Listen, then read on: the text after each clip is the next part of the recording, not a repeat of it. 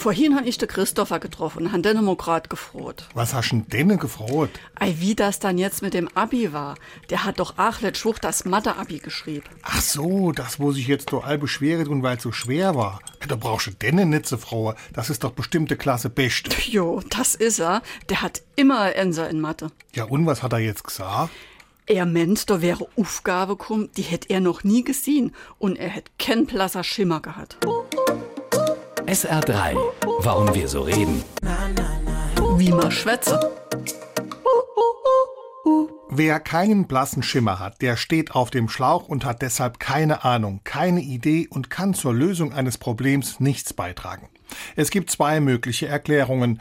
Ein blasser Schimmer ist der Rest eines Lichts und das steht oft für Erkenntnis oder eine Idee. Man sagt ja auch, Da ist mir ein Lichtaufgang. oder?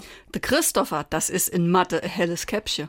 Die zweite Erklärung bezieht sich auf Burschenschaften, deren Regeln in einem sogenannten Schimmerbuch veröffentlicht wurden. Wer die nicht kannte, hatte wohl nicht genug im Schimmerbuch gelesen. SR3.